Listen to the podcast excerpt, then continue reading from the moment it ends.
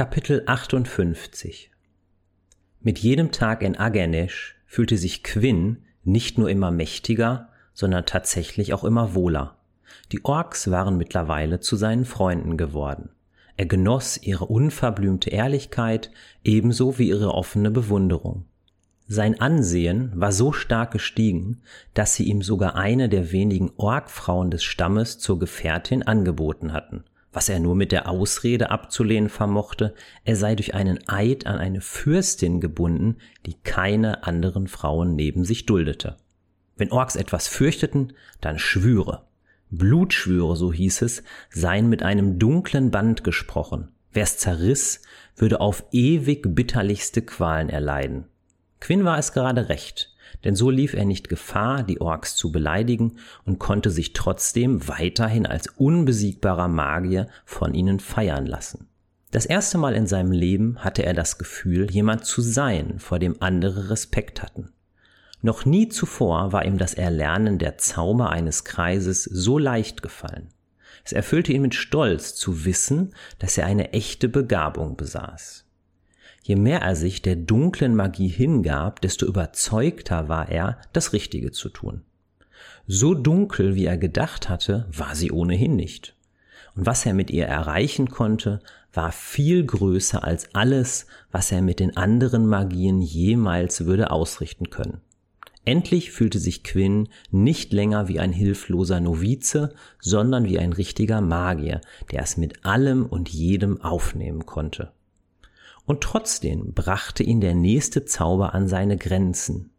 Ein Wesen ersticken zu lassen, ihm zuzusehen, wie es qualvoll röchelnd zu Boden ging und leblos liegen blieb, verfolgte ihn bis in seine Träume hinein.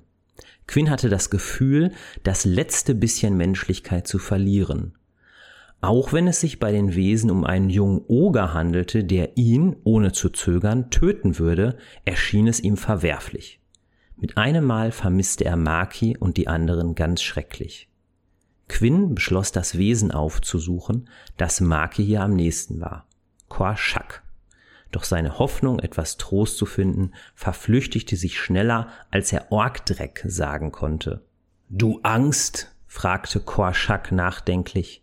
Ne, nein, wie kommst du drauf? stammelte Quinn. Der Ork schien nicht zu verstehen, was er wollte und zog die Brauen hoch.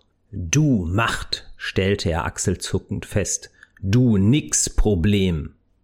Ja, wo lag eigentlich sein Problem? fragte sich Quinn. Er musste einen übermächtigen Feind vernichten, der ohne jegliche Regeln handelte. Warum sollte er dann irgendwelchen Regeln folgen? Er musste vorbereitet sein, wenn er die dunklen Magier der Obrigkeit besiegen wollte. Wie oft hatte er sich gewünscht, die verdammte Obrigkeit mitsamt ihren Anhängern im Drachenschlund brennen zu sehen für all die grausamen Taten, die sie begangen hat.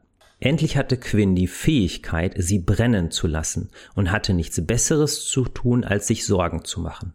Er schnaubte wütend. All die elenden Gewissensbisse, die ihn immer zurückgehalten hatten, waren wie weggefegt. Es war ein geradezu berauschendes Gefühl, ohne jegliche Bedenken den Pestschwarm zu beschwören, eine Wolke aus riesigen Stechmücken, die bei den Opfern tödliche Pestbeulen hinterließ. Als er schließlich die blinde Wut erlernte, mit der er Kräfte hervorrufen konnte, die selbst die Eismenschen vor Angst erzittern lassen würden, spürte er nur noch eins dunkle, grenzenlose Macht. Die Stimme, die in seinem Kopf kreiste und ihn immer wieder aufs Neue nach dem zu lösenden Ungleichgewicht fragte, wischte er wie eine lästige Fliege beiseite. Wenn hier etwas nicht stimmen würde, hätte Quinn es längst entdeckt. Was sollte an einem Ort, der von Düsternis beherrscht wurde, auch schon Schlimmes vor sich gehen? Ein grauenerregender Lichtzauber vielleicht, mutmaßte Quinn im Scherz, während er gelangweilt im Schatten seines Zeltes vor sich hindöste. Du, schreckte Amissa ihn aus seiner behaglichen Trägheit auf. Totem, sagte er und nickte in Richtung Dämonensteg. Quinn wurde hellhörig. Das Totem hatte er ganz vergessen. Eine neue Herausforderung war genau das, was er jetzt brauchte. Er hatte sich an seine einfachen Aufgaben und Befehle gewöhnt und keine Lust, sich weiter den Kopf über etwas zu zerbrechen, das es hier ohnehin nicht zu geben schien. Was muss ich tun? fragte Quinn aufgeregt. Töten. Quinns Augen blitzten schwarz auf. Wen? wollte er fast begierig wissen. Kessa-Tok. Die Antwort des Schamanen ließ die Orks verstummen. Den Anführer der Toks?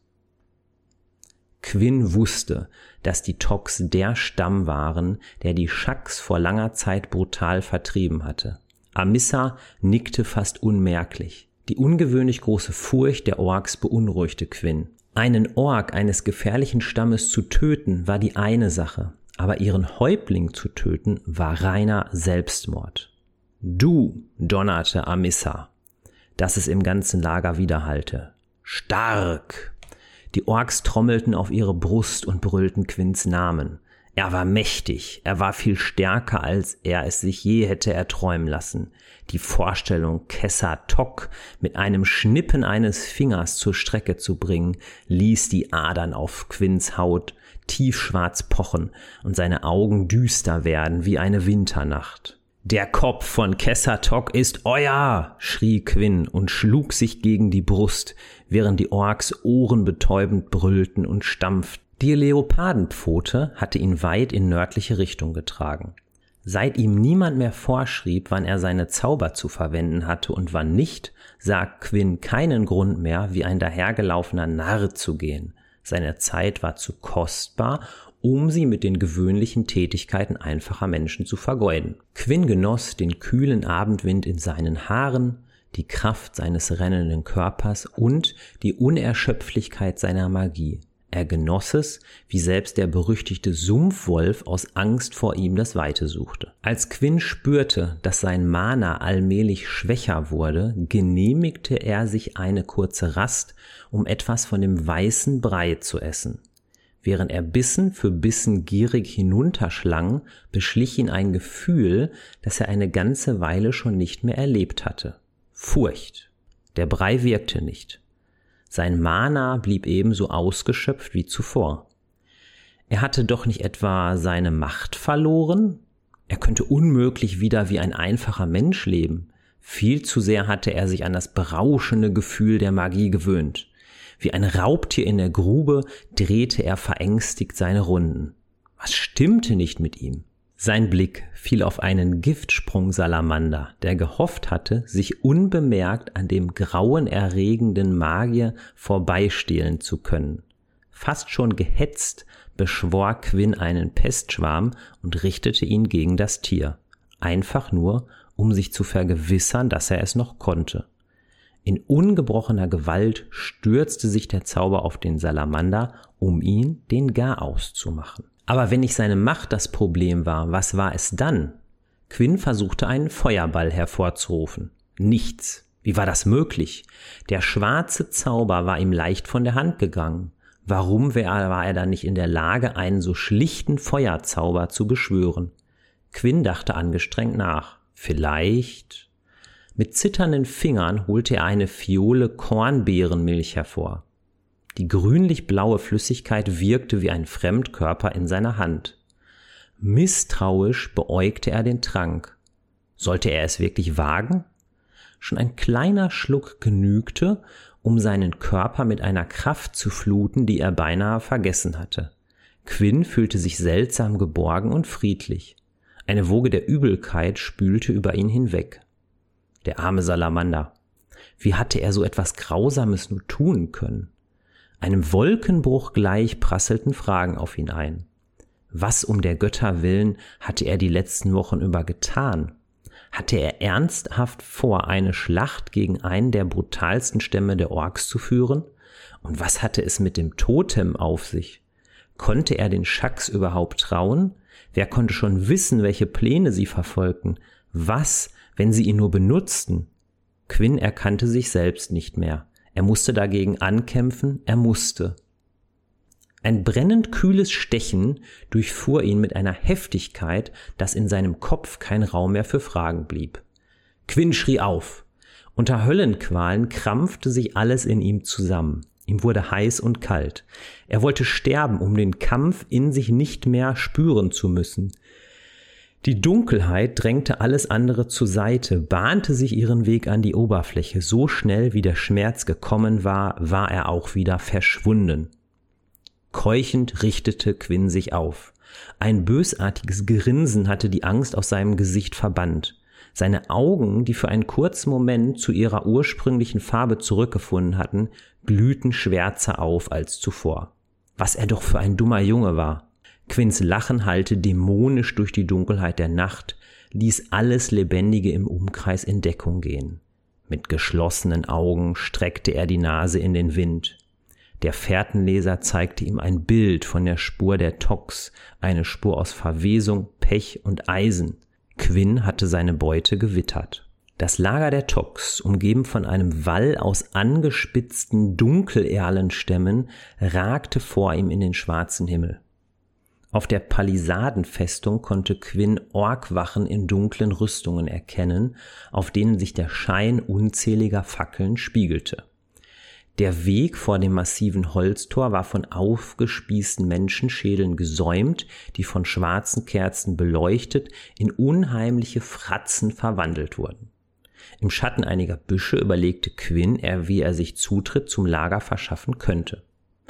Der Chamäleon-Zauber würde ihn unbehelligt ins Innere zu Kesatoks Zelt führen, wo er sich ohne größeren Kampf seine Beute holen konnte. Was für ein beeindruckender Plan, dachte Quinn abfällig, der Plan eines Schwächlings, der sich herumschlich und meuchelte. Aber er war ein Magier, nicht nur irgendein Magier, sondern der mächtigste in ganz Gorka. Zeit, dass auch dieser Stamm von ihm hörte. Halt! Bellte eine Orkwache vor dem Tor und schlug mit seiner Stachelkeule auf seinen hölzernen Schild. Quinn grinste spöttisch. Was glaubte dieser erbärmliche Bastard gegen ihn ausrichten zu können? Bevor er nur in Quinns Nähe kommen konnte, hätte er seine eigene Keule im Schädel stecken. Quinn dachte gar nicht daran, stehen zu bleiben. Der warnende Laut eines Horns ertönte von einem der Lagertürme. Quinn konnte Befehle hören und das Getrappel von Füßen auf Holz. Er grinste. Da hatte wohl endlich jemand verstanden, mit wem sie es hier zu tun hatten. Das Tor öffnete sich knarrend, um ein weiteres Dutzend an Orks in schweren Rüstungen freizugeben. Er hatte gehofft, es wären mehr Orks. Enttäuscht blieb er stehen. So war das alles viel zu einfach. Der Anführer der Wache hatte Quinns Gebaren offensichtlich missverstanden. Made, brüllte er hämisch. Es war das Letzte, was jemals auf seinem Mund kam und das Letzte, was Quinn hörte, bevor alles um ihn herum verschwamm. Er ertrank. Maki, bist du das? Er trank im Blut. Seine Arme tropften, sein Gewand tropfte. Blut, nicht sein eigenes. Oder doch? Es stank bestialisch. Seine Hände, unter all dem Blut, sie waren aschfahl, nur die Adern pulsierten tiefschwarz. Er versuchte, seine Hände an der Robe abzuwischen, sie war zu blutig. Immer tiefer sank er in einen Sumpf aus Blut. Quinn schrie, wachte auf, jemand hatte geschrien. Er schmeckte Eisen. Sein Herz schlug ihm bis zum Hals, seine Augen waren verklebt. Er rieb sie, wollte sie aufbekommen, aber sie wollten nicht aufgehen. Wo war er? Er konnte nur Umrisse wahrnehmen. Vor ihm ein kleiner Bach. Benommen rappelte er sich auf. Der Himmel, er schaute drückend grau auf ihn herab. Maki! krächzte er so laut er konnte. Ein Schwall an Übelkeit. Quinn übergab sich, seine Kehle brannte. Schwankend taumelte er zum Bach, ließ sich schmerzhaft auf die Knie fallen. Er versuchte zu trinken, fiel vornüber in das Wasser. Es war ihm gleichgültig. Er trank, bis ihm schlecht wurde. Mühsam richtete er sich auf. Angst durchfuhr ihn. Er drehte sich um, doch hinter ihm war niemand. Wieder schaute er in den Bach und hielt die Luft an. Eine blutverschmierte Fratze starrte ihn an schwarze Augen, dunkle Locken blutverklebt, alles blutverklebt. Vor ihm kniete ein dunkler Magier. Er zitterte aus Furcht vor sich selbst, vor dem, was geschehen war. Wie ein Schlag kam alles zurück. Die Tox, das Lager, Schreie, Waffenklirren, verbranntes Fleisch, ein schreckliches Lachen. Sein eigenes? Er erschrak. Maki! Sie war bei ihm gewesen. War sie bei ihm gewesen? Wieder musste er sich übergeben. Doch außer Galle kam nichts. Er war leer, voller schwarzer Magie. Sein Beutel. Wie ein Sonnenkrautsüchtiger machte er sich über den weißen Brei her. Die kühle Schlange, sie beruhigte ihn. Kornbeerenmilch. Er durfte sie nicht vergessen.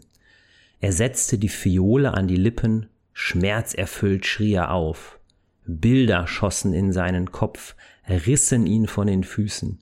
Brüllende Orks, Blut, Schreie und Maki, die ihn ängstlich anschaute. Er rannte durch den Trockensumpf, schrie, stolperte, er träumte einen Albtraum oder nicht? Ein blutiger Sack in seinen Händen. Quinn drehte sich wie im Traum oder nicht? Es wurde zu dunkel für die Wirklichkeit. Er konnte nicht mehr rennen, musste liegen, musste schlafen. Er schlief.